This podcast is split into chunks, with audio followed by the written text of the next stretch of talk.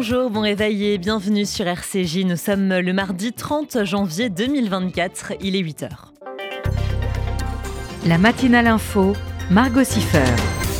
Au programme de cette matinale, l'actualité en Israël avec notamment cet attentat hier à la voiture bélier qui a grièvement blessé un soldat. On en parlera avec notre correspondant sur place, Gérard Benamou. Bonjour Gérard. Oui, bonjour Margot. L'assaillant a ensuite bondi de sa voiture pour courir vers l'entrée de la base navale en tenant une hache. Cependant, il a été abattu.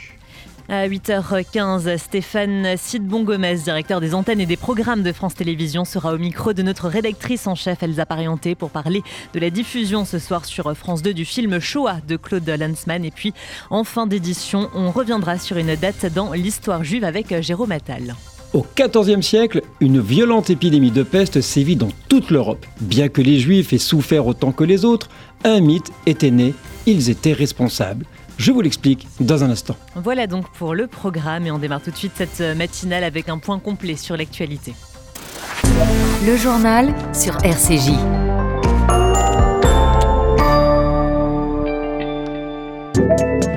Sahel a éliminé ce matin trois terroristes palestiniens qui se cachaient dans un hôpital de Jenin. Ils prévoyaient de perpétrer prochainement un attentat inspiré des massacres du 7 octobre. Israël aurait accepté ce week-end lors du sommet de Paris un accord prévoyant la libération progressive des otages contre des pauses dans les combats, des livraisons d'aide humanitaire à Gaza et le relâchement de prisonniers palestiniens. Mais les conditions du texte auraient été rejetées par le Hamas qui détient toujours plus de 130 captifs. L'organisation terroriste exigerait comme préalable à toute négociation un cessez-le-feu total et un retrait de Tsahal de Gaza. La première dame israélienne s'est entretenue hier avec la secrétaire générale adjointe des Nations Unies qui exhorte les victimes des massacres du 7 octobre qui ont subi des violences sexuelles à briser le silence. Elle se dit également prête à les rencontrer en précisant qu'il n'y a pas de place pour de tels crimes sur les champs de bataille du 21e siècle. Fermez les guillemets. Des centaines de proches des victimes du 7 octobre ont rédigé une pétition qui appelle à la tenue d'élections le plus tôt possible. Ils affirment que seul un gouvernement élu avec un large mandat pourra, je cite, nous engager sur une nouvelle voie. Ils précisent qu'il ne s'agit pas d'une question de droite ou de gauche, de religion ou de laïcité, mais plutôt d'une question de valeur. L'Union européenne a demandé en urgence un audit au sujet de l'UNRWA pour réexaminer son financement. Cela fait suite aux déclarations israéliennes qui indiquent que 12 de ses membres ont participé à l'attaque du 7 octobre. Un rapport fourni par Israël aux États-Unis indique également que 10% de son personnel a des liens avec des groupes terroristes. La Nouvelle-Zélande a à son tour suspendu son financement à l'UNRWA. Nouvel incident à Londres où un homme a brandi un couteau devant une épicerie cachère dans le quartier juif de la capitale britannique en proférant des injures antisémites et en demandant au personnel et aux clients s'ils soutenaient Israël. Il a été arrêté hier après-midi sans faire de blessés et placé en garde à vue. Les autorités américaines ont annoncé hier le démantèlement d'une cellule iranienne chargée d'assassiner les opposants à son régime dans le monde entier. Les membres de ce groupe avaient notamment enlevé Habib Shab, un irano-suédois leader d'un mouvement séparatiste, avant de le torturer et de l'exécuter. Ils sont également liés à des meurtres aux Émirats arabes unis et au Canada. La France a fermement condamné hier l'attaque de drone qui a tué trois soldats américains à la frontière jordano-syrienne. Les auteurs doivent répondre de leurs actes, a affirmé le Quai d'Orsay en mettant en garde ce qui pourrait accroître les tensions dans la région. A noter qu'il a également condamné la tenue dimanche à Jérusalem d'une conférence en faveur de l'installation de colonies à Gaza et du transfert de la population palestinienne de Gaza hors de ce territoire. Suite à la décision de la Cour internationale de justice, les députés de la France insoumise ont appelé hier l'Hexagone à prendre d'urgence des mesures nécessaires contre Israël. Une proposition de résolution parlementaire qui a très peu de chances d'aboutir a tout de même été rédigée. Le groupe politique réclame également à ce sujet une réunion du Conseil de sécurité des Nations Unies. Polémique après les propos de la juriste franco-palestinienne Rima Hassan qui a déclaré lors d'une interview que le Hamas mène une action légitime et qu'Israël n'a pas le droit de se défendre. Cette activiste figure pour le magazine Forbes parmi les 40 femmes de 2023. Nombreuses sont les voix qui s'élève pour demander au magazine économique américain qu'elle soit désinvitée de la grande soirée Forbes France qui se tiendra en mars prochain à Paris. Après le rejet de son appel par la justice écossaise, le négationniste Vincent Renoir pourrait être bientôt extradé vers la France où il a été condamné à de multiples reprises et exclu de l'éducation nationale. Sa dernière condamnation remonte à janvier 2021 pour une vidéo dans laquelle il niait la Shoah. Il avait également auparavant nié l'existence du massacre d'Oradour sur Glane. Un nouveau sondage IFOP sur le regard des Français de confession musulmane sur le conflit entre Israël et le Hamas, ainsi que sur les questions religieuses et républicaines, a été publié. On y apprend que 45% des sondés se positionnent en faveur de la disparition à moyen ou à long terme de l'État d'Israël. Parmi eux, 62% des 18 à 24 ans ont répondu positivement. 45% des participants affirment également que les actes du Hamas constituent des actions de résistance. Enfin, 19% d'entre eux éprouvent de la, de la sympathie pour le groupe terroriste. Et enfin, dans le reste de l'actualité, les agriculteurs entament ce mardi leur deuxième journée de blocage d'axes stratégiques autour de Paris.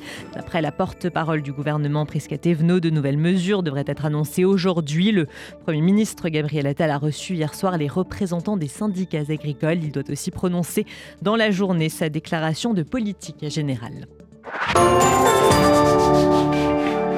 Vous écoutez RCJ, il est 8h06. Dans un instant, l'actualité en Israël avec notamment cet attentat hier à la voiture bélier qui a grièvement blessé un soldat. On fera le point avec notre correspondant sur place, Gérard Benamou. RCJ moi, euh, oui, oui, je jette de l'argent par les fenêtres.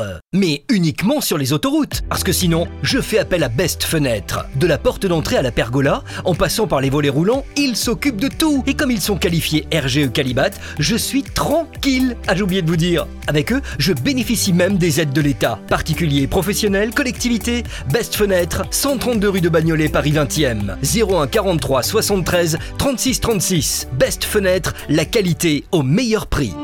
Bonjour, je suis Eva Sandler. Bonjour, je suis le père de Jonathan Sandler.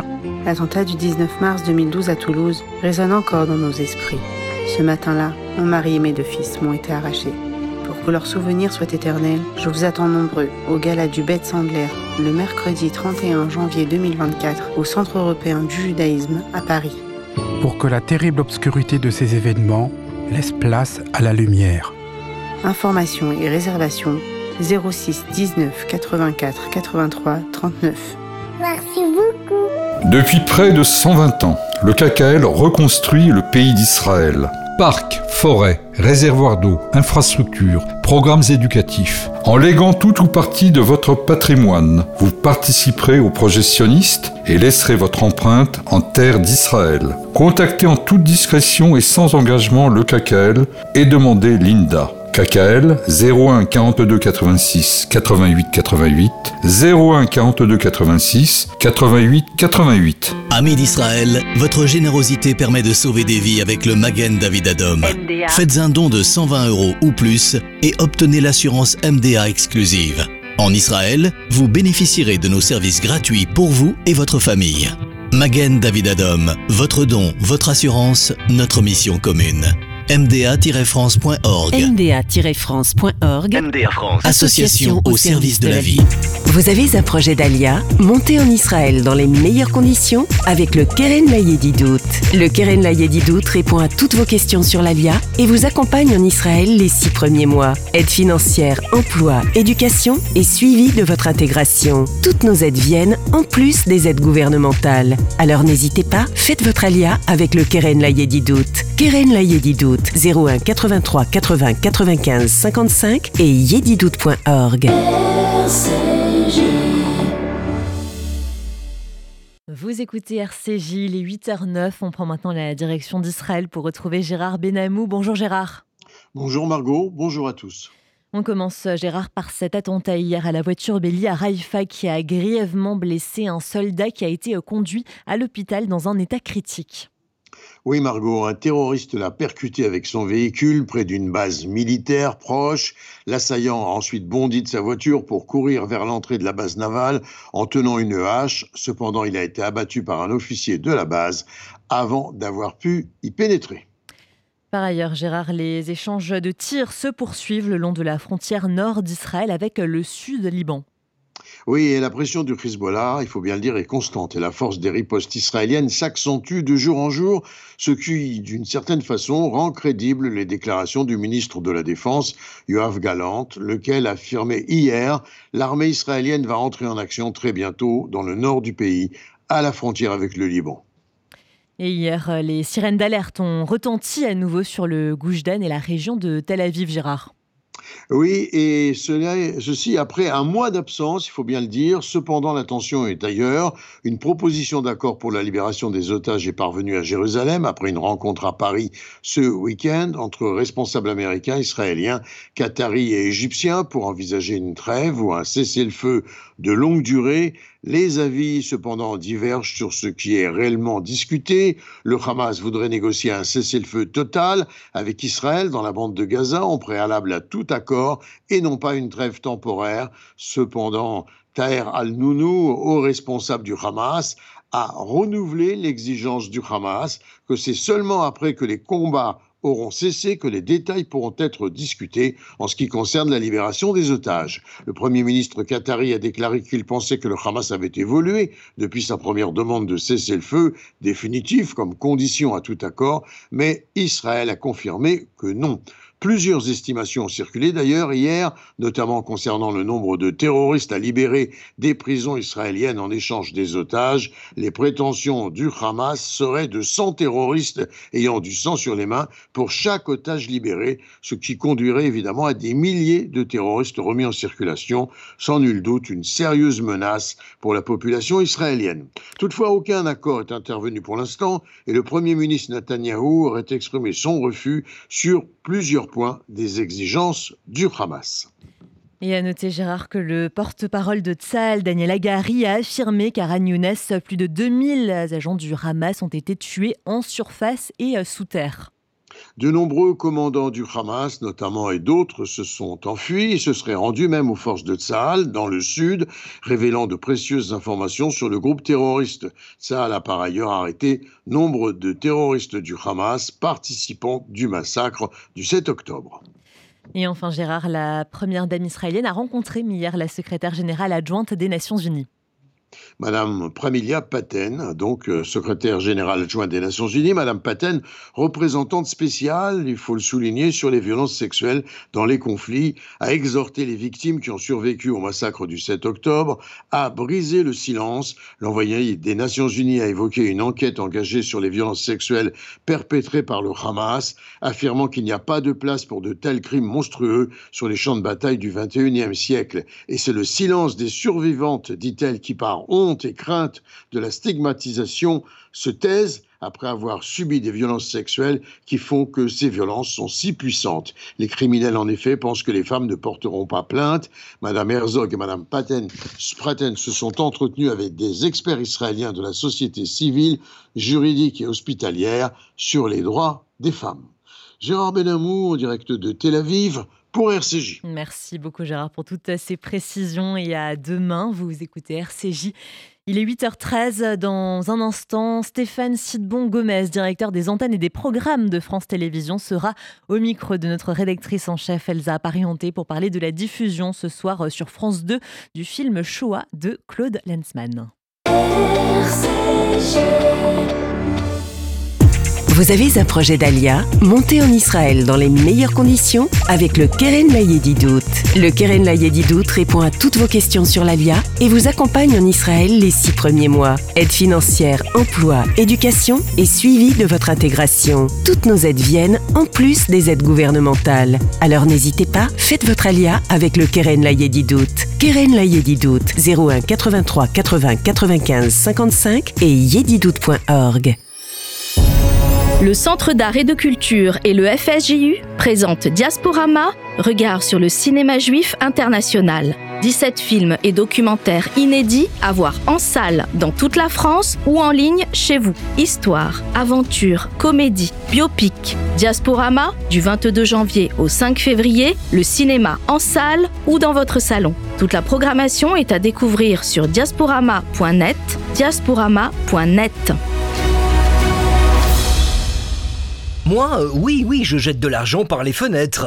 Mais uniquement sur les autoroutes. Parce que sinon, je fais appel à Best Fenêtre. De la porte d'entrée à la pergola, en passant par les volets roulants, ils s'occupent de tout. Et comme ils sont qualifiés RGE Calibat, je suis tranquille. Ah, j'ai oublié de vous dire. Avec eux, je bénéficie même des aides de l'État. Particuliers, professionnels, collectivités. Best Fenêtre, 132 rue de Bagnolet, Paris 20e. 01 43 73 36 36. Best Fenêtre, la qualité au meilleur prix. Amis d'Israël, votre générosité permet de sauver des vies avec le Magen David Adom.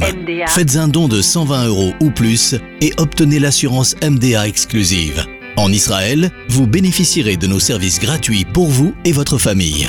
Magen David Adom, votre don, votre assurance, notre mission commune. MDA-France.org MDA-France.org MDA France. Association au service de la vie.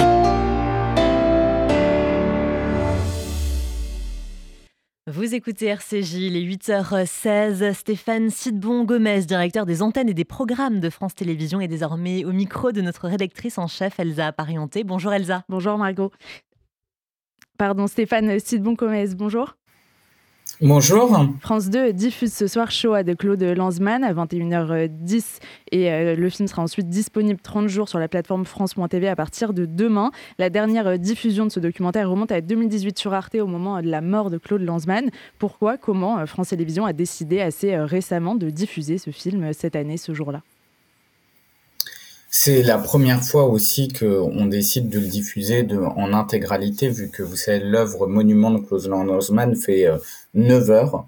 9 heures pour montrer euh, l'atrocité de l'Holocauste, la cruauté de la Shoah, euh, un documentaire qui avait fait événement en 1985. Et ce qu'on a constaté au cours, et ce que j'ai vu au cours des dernières semaines, c'est à quel point la mémoire de la Shoah était en train de s'effacer, à quel point elle était relativisée, euh, et depuis la résurgence de l'antisémitisme depuis le 7 octobre, euh, on avait un devoir d'agir. Et on a fait le choix de Shoah parce que c'est le plus grand monument qui permet euh, d'interpeller les Français, de les mettre face à la réalité d'un génocide sans commune mesure. Claude Lanzmann lui-même évoquait des événements euh, revécus par ceux qui euh, racontent dans le film les camps d'extermination euh, nazis. C'est plus de 9 heures, vous l'avez dit. C'est pour vous, enfin, ces témoignages qui s'enchaînent, ce qui avait de plus fort, la parole directe, ce qui avait de plus impactant? Oui, il y a beaucoup de choses aujourd'hui qui ont été faites depuis 1985 sur la Shoah, des, des œuvres de fiction. Il y a demain Zone of Interest qui est publié, il y a des documentaires qui ont été faits la force du film de Klaus Lanzmann, de cette œuvre monumentale, c'est qu'elle est sans filtre. Elle, elle dit la barbarie sans filtre, sans commentaire, sans fioriture. Et c'est cette vérité brute qu'on voulait livrer. Vous savez, on parle toujours du devoir de mémoire. Moi, je crois au pouvoir de la mémoire. La mémoire peut euh, nous aider à arranger le présent. Ce devoir de mémoire et la lutte contre euh, le, le, négationnisme, pardon, c'est une mission de service public pour vous? Évidemment. Euh, c'est le rôle de la télévision publique à la fois euh, d'informer euh, tous les jours et puis d'assurer une mission d'instruction civique du pays, d'être capable de rappeler à tout le monde. Vous savez, ce que j'ai vu ces dernières semaines, c'est qu'on efface ce que toute la philosophie du XXe siècle a compris. la Shoah est unique dans sa barbarie, dans son atrocité, et tout le questionnement des humains après la découverte de la Shoah, c'est se dire comment ne plus jamais faire ça. Et, euh, c'est ce rôle pour faire tenir la société ensemble que France Télévisions doit absolument remplir. C'est ce rôle aussi pour euh, dénoncer euh, sous toutes ses formes l'antisémitisme qui est en train de ressurgir, qui est une bête immonde contre laquelle on ne doit pas lâcher un centimètre carré justement euh, dans le communiqué de presse euh, de France Télévisions qui annonce euh, cette diffusion, il n'y a pas une seule fois le, mot antisémitisme. Est-ce qu'il il y a une peur à ce moment-là d'évoquer ça ou une volonté de décorréler peut-être mémoire de la Shoah et lutte contre l'antisémitisme? Non, pas du tout. D'ailleurs, moi, dans toutes les interventions, je l'ai rappelé. En revanche, notre volonté claire, c'était euh, d'être dans le contexte de la journée de la mémoire. C'est ce qui est indiqué dans le communiqué de presse. Et notre volonté, si vous avez lu le communiqué de presse, c'est qu'il est sobre, minime, sans commentaire. C'est comme ça qu'avait voulu faire son film Claude Lanzmann. Et il a dit forgez-vous votre opinion vous-même. Voici la vérité de la Shoah. Mais après avoir vu ça, plus jamais vous ne tolérerez l'antisémitisme. Euh, voilà ce que nous devons faire aujourd'hui. Dans un sondage OpinionWay publié au début du mois de janvier, 38% des jeunes interrogés déclaraient n'avoir jamais entendu parler de la rafle du Valdiv. 18% ne savent pas ce qu'est euh, la Shoah. Il y a un sujet sur le mode d'information qui sont euh, les réseaux sociaux principalement pour les jeunes, loin devant la télévision par exemple. Vous pensez pouvoir les atteindre aussi, ces publics-là? Je ne vais pas vous garantir qu'on va atteindre toute la jeunesse grâce à la diffusion sur France 2 ce soir de choix. Le film sera en replay pendant plusieurs semaines sur notre plateforme France.tv euh, et euh, j'imagine que beaucoup de nos téléspectateurs euh, et de vos auditeurs ne vont pas tenir toute la nuit euh, pour écouter les 9 heures, mais ils pourront euh, poursuivre leur, visionnage du film sur, sur notre plateforme. Vous avez raison de parler des réseaux sociaux. Moi, c'est ça qui m'a stupéfait. J'ai été estomaqué au cours euh, des dernières semaines euh, par euh, ce qu'on pouvait voir publié et la manière dont, quand la Shoah est évoquée, elle est immédiatement relativisée. Et ce relativisme est pour moi quelque chose de nouveau. On connaissait le négationnisme d'une d'une frange de la population contre laquelle on combat depuis des décennies. La nouveauté, c'est le relativisme. La nouveauté, c'est ceux qui nous disent euh, c'était pas si grave. Et euh, cela, cela non plus, on ne doit pas le tolérer.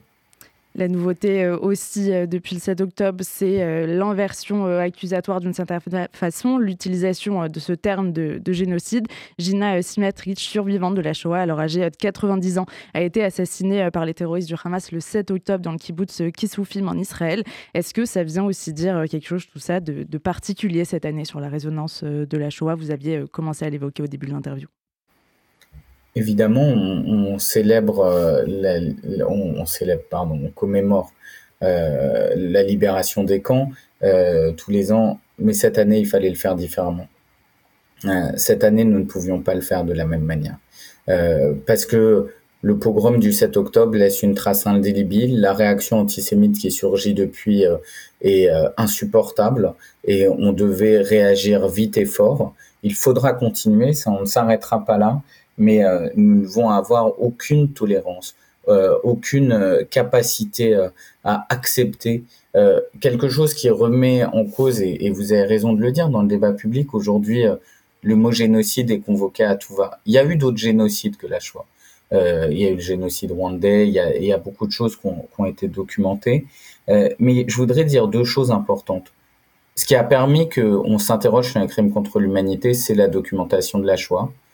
Ce qui fait euh, la spécificité de la Shoah, c'est justement son caractère unique, la destruction systématique, industrielle d'un peuple. Et cela, c'est sans commune mesure, sans équivalent. Et c'est ce relativisme qu'il faut condamner.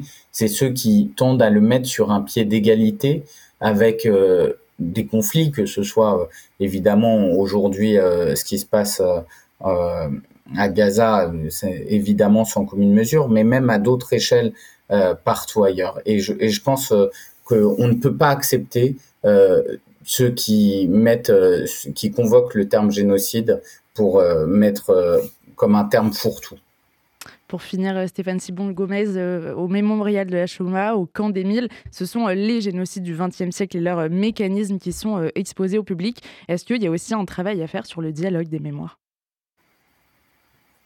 Évidemment, il y a un travail à faire sur le dialogue des mémoires, euh, et d'ailleurs, euh, la Fondation pour la mémoire de la Shoah le, fait depuis longtemps, et je voudrais euh, saluer leur travail, saluer le travail, et vous avez parlé des rescapés des camps qui, depuis tant d'années, ont fait porter la parole et ont porté une parole universelle autour de ce génocide. Ils, nous ont aidés, ils ont aidé à faire avancer la société. Ils sont de moins en moins nombreux. C'est à nous de reprendre la flamme. C'est à nous de faire ce travail. c'est à nous de, de faire, d'accomplir le travail mémoriel pour que plus jamais, plus jamais, on accepte euh, une, une, seconde de, de, la barbarie. La barbarie, elle commence par les mots. Vous parliez des réseaux sociaux. Euh, les attaques antisémites sur les réseaux sociaux, elles sont le premier pas vers la barbarie. Merci beaucoup Stéphane Sidbon Gomez, directeur des antennes et des programmes de France Télévisions, d'avoir été avec nous euh, ce matin sur RCJ. On le rappelle, France 2 diffuse ce soir Choix de Claude Lanzmann à 21h10 et le film sera ensuite disponible en replay plusieurs semaines sur l'application France.tv. Merci infiniment. Merci à vous Elsa Parienté, vous écoutez RCJ. Il est 8h25, l'heure de retrouver Jérôme Attal qui revient comme chaque jour sur une date de l'histoire juive. Bonjour Jérôme. Bonjour Margot, bonjour à tous. Au XIVe siècle, une peste violente ravagea l'Europe, décimant la moitié de la population. Ce virus avait été apporté par des marins génois du sud de la Russie en provenance d'Asie centrale. Rapidement, il se répandit en Italie, en Espagne, dans le sud de la France et le sud-ouest de l'Angleterre. Bien que les Juifs aient souffert autant que leurs voisins chrétiens, un mythe est né en Allemagne. La propagation de la maladie était due à un complot des Juifs visant à détruire les chrétiens en empoisonnant les puits d'où ils tiraient de l'eau pour se déshydrater. Cette théorie absurde a été lancée en 1319 en Franconie, une région du centre-sud de l'Allemagne. Une fois l'accusation lancée, elle se répandit avec une rapidité déconcertante de ville en ville. Des rapports officiels ont été envoyés par les maires contenant de soi-disant aveux de juifs qui avaient été préalablement torturés. Et c'est ainsi que le 30 janvier 1349, à Fribourg, en Brisgau, situé à environ 50 km de Colmar, tous les juifs, sauf 12 riches, ont été tués. En effet, ces derniers étaient réservés uniquement pour l'appropriation de leurs richesses. Dans toutes les villes d'Allemagne dans lesquelles les Juifs habitaient, ont été victimes de cette rumeur. Nombreux se sont suicidés pour échapper au baptême, tandis que d'autres l'ont accepté comme seul refuge contre la mort. Nous sommes le 30 janvier. Jérôme Attal, vous écoutez RCJ, il est 8h27, c'est la fin de cette matinale. Merci à vous de nous avoir euh, suivis. Je vous souhaite une très bonne journée à l'écoute de RCJ.